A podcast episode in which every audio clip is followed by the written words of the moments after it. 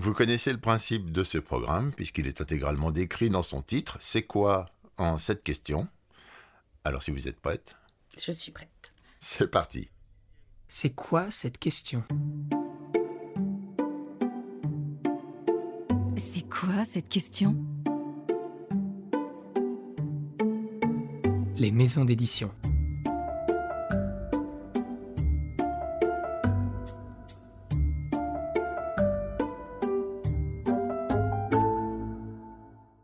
Caroline Ast, bonjour. Bonjour Vincent. Vous êtes éditrice en charge de la maison Belfond et vous avez choisi pour introduire ce podcast un extrait de Daruki Murakami. Why? Parce que c'est un des auteurs euh, les plus emblématiques de notre catalogue, peut-être. Et aussi parce que j'aime beaucoup, beaucoup cette citation qui me paraît bien résumer notre esprit. Haruki Murakami. Si vous ne lisez que ce que tout le monde lit, vous ne pouvez penser que ce que tout le monde pense. Question numéro 1. Caroline, c'est quoi une maison d'édition? Eh bien, Vincent, Mhm. une maison d'édition, pour moi, c'est comme une ruche avec des livres à la place du pollen. Ok. Fin Je vais faire que des réponses assez courtes normalement. Question numéro 2. C'est quoi un éditeur et donc en ce qui vous concerne une éditrice et comment on le devient? Alors pour moi, être une éditrice, c'est être euh, en quelque sorte l'autre moitié d'un auteur. C'est faire tout ce que lui ne peut pas faire et prendre, euh, prendre sur ses épaules, qui doivent être assez solides, plein de tâches qui viennent compléter le travail d'un auteur. Et on le devient euh, quand on a beaucoup lu et quand on est intimement convaincu euh, que les livres sont euh, le sel de la vie. Et vous, Caroline, vous avez commencé dans l'édition très tôt, vous avez progressé dans l'édition. Comment êtes-vous devenue éditrice? Je suis devenue éditrice euh, en ratant l'agrégation de philo et en entrant en stage euh, chez Belfond et, euh, et j'en suis jamais partie. Ça fait combien de temps? Ça fait presque 20 ans. Question numéro 3. C'est quoi le rôle d'un éditeur ou d'une éditrice dans une maison d'édition? Le rôle d'une éditrice, c'est de se convaincre d'abord soi-même que le livre euh, dont vous allez parler à tout le monde est le meilleur possible. Et ensuite, c'est de persuader tout le monde que ce livre-là euh, est le meilleur possible à ce moment précis, pour l'époque qu'on vit, dans les circonstances dans lesquelles on est, et c'est rassembler le plus de force possible autour de ce livre-là. Question numéro 4. Une question détente. Je sais pas qu'on soit crispé, mais enfin bon. C'est quoi, ou plutôt quel est le meilleur conseil qu'on vous ait donné, mais que vous ne suivez pas, Caroline? Euh, j'ai deux conseils euh, que j'ai du mal à suivre. Le premier, c'est de se dire qu'un bon livre, c'est un livre qu'on a envie de finir. Je crois que c'est le meilleur conseil d'édition qu'on m'ait donné. Là où c'est difficile de le suivre toujours, c'est que parfois la décision n'est pas forcément liée que à ça. Mais ça reste pour moi le meilleur euh, conseil possible. Un livre, c'est euh, un livre qu'on a envie de finir. Oui, mais en quoi vous ne le suivez pas? Je le suis pas parce que parfois euh, vous vous posez d'autres questions. Il y a des parfois aussi, alors que la décision devrait être toujours euh, une sorte de coup d'émotion, elle est un peu rationnelle. Elle devient rationnelle. Et quand les deux sont en conflit, c'est là qu'on peut se poser des, questions qui sont pas forcément les bonnes sur des livres. Vous vous demandez si c'est le bon moment, si ça va coûter trop cher, si euh, on aura le- les moyens, l'énergie. Et puis à la fin, on se dit, bah, finalement, tout ça, est-ce que c'est le plus important? Et le plus important, ça peut rester que le livre-là, il mérite d'être lu par le plus grand nombre, Je peux me permettre de vous poser une question intermédiaire? Bien sûr. Vous dites un livre qu'on a envie de finir. Je vois là dans ce côté finitude, un, côté un peu inquiétant, comme si on s'en débarrassait. Est-ce que c'est pas un livre avec lequel on, a envie de vivre plutôt? Ah, C'est intéressant, j'avais pas vu ça comme ça. Pour moi, c'était plus se dire que on a envie d'aller jusqu'au bout avec ce livre-là et vraiment de, de, de savoir comment il termine. Mais effectivement, est-ce que un livre qu'on a aimé, est-ce qu'on le termine ou est-ce qu'il reste avec nous euh, très longtemps? Et il y a des livres qui restent avec vous très longtemps, parce qu'ils vous rappellent des moments, ils vous rappellent des, des souvenirs, ils vous rappellent des... Euh, il y a une connivence qui se crée avec certains personnages. Donc euh, c'est vrai, finalement, c'est pas. Vous avez envie de le finir pour mieux l'apprécier par la suite. Voilà, c'est pas forcément. On a envie de le finir parce qu'on est accroché par une intrigue ou des choses comme ça, quoi. Ça peut être ça. C'est plutôt quand ça vous touche. Ouais. Je suis sûre que vous avez des livres comme ça, ou des films, ou des, des disques. Et euh, vous en gardez le souvenir, et vous en gardez le souvenir pour ce qu'il est, mais aussi ce que vous étiez au moment où vous l'avez découvert. Et euh, pour moi, c'est ça, finir un livre, en fait. C'est aussi ce qui devienne un élément de votre vie ou de votre euh, histoire. Oui, ça repose un peu la question que je vous ai posée avant, c'est-à-dire que dans votre rôle qui est de convaincre qu'un livre est bien ou pas bien, il y a là-dedans une notion de ce livre me touche. Enfin, c'est pas forcément une notion d'efficacité du livre. C'est une alchimie qui est assez mystérieuse. C'est à la fois, à la fois, c'est donner, avoir la décision la plus intime qui soit, puisque vous vous mettez en jeu en tant qu'éditeur. Vous vous dites euh, pourquoi ce livre est si important pour moi? Alors, il y a euh, parfois des raisons qui sont plus euh, plus pragmatique, mais au final, c'est quand même euh, vous, vous, dévoilez en, en, disant que ce livre-là compte beaucoup pour vous. Donc oui, il y a vraiment une dimension très subjective et en même temps, on est quand même dans une industrie, donc euh, il faut que tout ça puisse se comment dire rentrer néanmoins dans une ligne de conduite qui n'est pas que du subjectif. Donc c'est très mystérieux, cette, euh, cette alchimie. C'est être intimement convaincu qu'un livre va toucher les gens et en même temps qu'un livre va aussi euh, pouvoir avoir du succès. En 5, nous avons une question avec un acronyme. Je dis acronyme parce que ça me donne l'air intéressant. C'est quoi l'ADN de Belfond? Ne me répondez pas une ruche. Hein. Il n'a plus le droit à la ruche. Vous n'avez pas aimé ma ruche Si, j'ai bien aimé la ruche. Euh, bah, j'avais une réponse très courte, mais je, sens que vous êtes frustré par les réponses très courtes. Euh, j'avais noté la curiosité, la liberté et la fantaisie. La curiosité parce qu'on est une maison qui est beaucoup tournée sur l'étranger. Euh, et ça, c'est vraiment, vraiment dans l'ADN de Belfond depuis très longtemps. Euh, c'est des grands livres, euh, des grandes traductions, des livres qui viennent du monde entier. Et pour moi, c'est un élément vraiment essentiel de Belfond. C'est voir ce qui se passe ailleurs, voir comment ça se passe ailleurs, découvrir autre chose, un autre point de vue, une autre culture, d'autres gens, d'autres vies. la liberté, c'est aussi de pouvoir faire cohabiter des grandes stars de l'édition euh, avec des auteurs inconnus.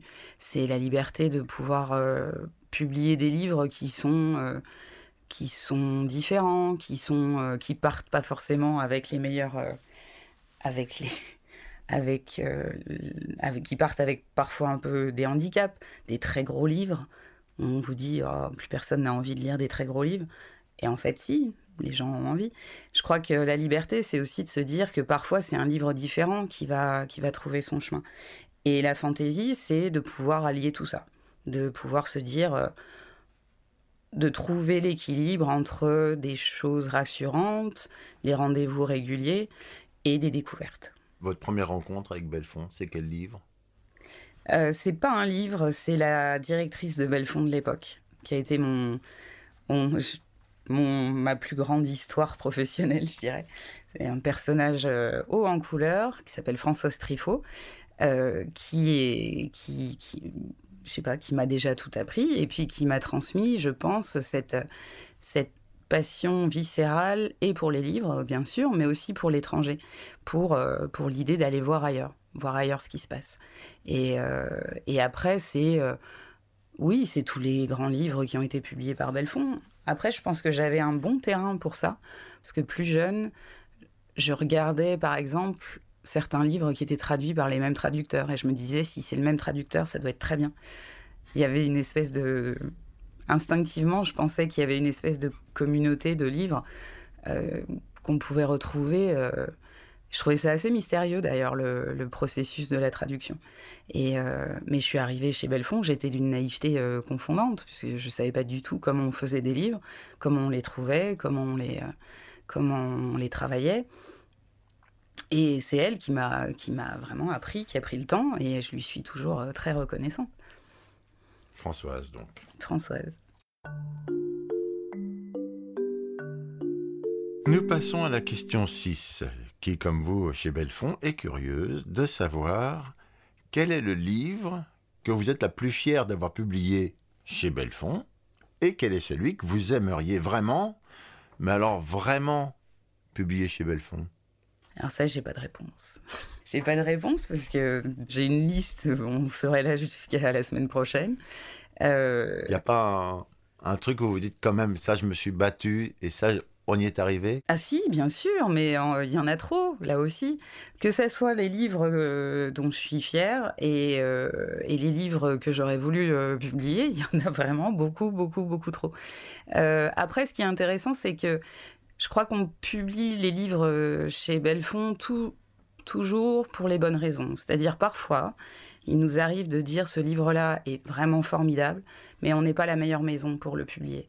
Pour plein de raisons, parce qu'on a pas la place qu'il faut, on n'a pas forcément les ressources qu'il faut. Euh, et on se dit, c'est, ça serait certainement mieux, il serait mieux défendu dans une autre maison. On essaye que ça n'arrive pas très souvent, mais ça peut arriver.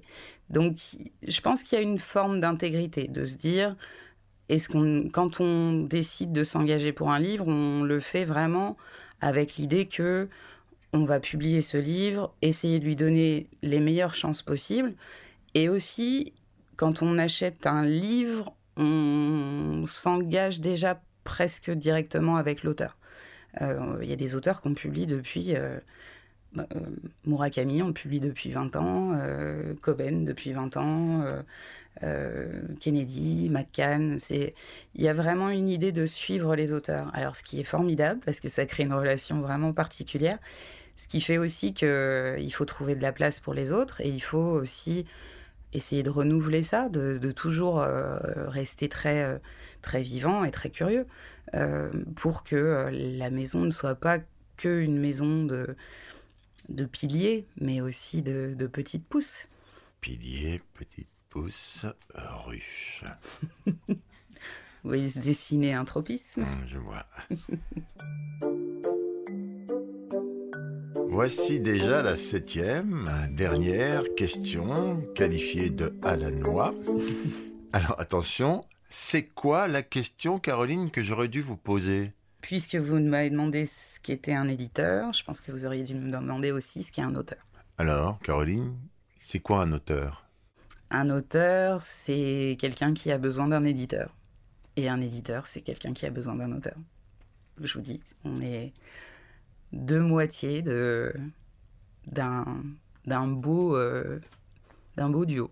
Donc toutes ces histoires d'auto-édition, de machin truc. Euh, L'auto-édition, c'est moi j'ai rien contre. Je trouve que je trouve que ça peut être euh, un moyen d'exprimer quelque chose, de trouver un chemin dans ce, parcours très sinueux qui est trouver une maison d'édition. Mais je reste quand même persuadée que euh, justement, ce duo, il est important. Euh, c'est aussi parce que c'est important d'avoir un, regard extérieur sur son travail, que ce soit le nôtre sur celui de l'auteur ou, euh, l'auteur sur notre travail. il faut que, cette relation, elle soit basée sur l'échange. Mais je pense quand même. Et puis, j'aime bien l'idée aussi que l'éditeur permet à l'auteur de n'avoir en tête que, euh, l'écriture et que, euh, son propre travail et qu'on lui évite peut-être, j'espère, ce qui viendrait polluer ce, ce, processus qui est pour lui euh, long et difficile souvent. Et dans notre métaphore apicultrice, Mhm. euh, la ruche, les abeilles, l'auteur c'est quoi? C'est un bourdon, il vient, il se casse, il meurt? Comment ça se passe? L'image est. Je me pose des questions. Bah, euh, non, c'est euh, l'auteur est, est C'est la une abeille. Ah non, alors c'est pas la fleur, donc... euh, que... Ah, ça peut être la fleur aussi. Non. Mais euh, pour moi, ça participe quand même du travail de la ruche. On a besoin de lui. Eh bien, Caroline Ast, c'est fini. Il ne nous reste qu'à écouter ensemble l'extrait que vous avez choisi pour conclure ce podcast. Tout à fait. J'ai choisi un extrait de Colum McCann, qui est aussi un des auteurs, euh, un des auteurs piliers du catalogue de Belfond. Et si le premier extrait de Murakami, pour moi, illustrait justement davantage l'éditeur, le- l'extrait de Colum McCann, pour moi, il résume le, ce, qui est un, ce que doit être un auteur. Et du coup, comment est-ce que nous, on peut aussi travailler avec eux? Et ça se résume à il faut lire. Oui, j'ai l'impression que ça décrit surtout très très bien ce- ce que c'est que la lecture. La lecture, mais qui est, euh, je pense, vraiment constitutive de tout, de nos métiers. Que ce soit pour un auteur, il faut qu'il ait lu, pour pouvoir se situer aussi, pour pouvoir euh, se demander ce qu'il doit faire, où il est, ce qu'il a à dire. Et puis nous, continuer à lire, lire, lire, pour toujours euh, se maintenir dans une espèce de, de réflexion permanente sur l'état du monde et ce qu'on veut donner à voir. Colum McKen, Lettre à un jeune auteur. Un bon bouquin fera basculer ton univers, bouleversera ta façon d'écrire. Les prosateurs devraient lire les poètes, les poètes devraient lire les romanciers, les dramaturges devraient lire les philosophes, les journalistes devraient lire les nouvellistes, les philosophes devraient lire toute la bande. En fait, nous devrions chacun les lire tous. Personne ne fait rien seul. Caroline Ast, merci. Il n'y a pas de quoi, Vincent. Mais si, justement.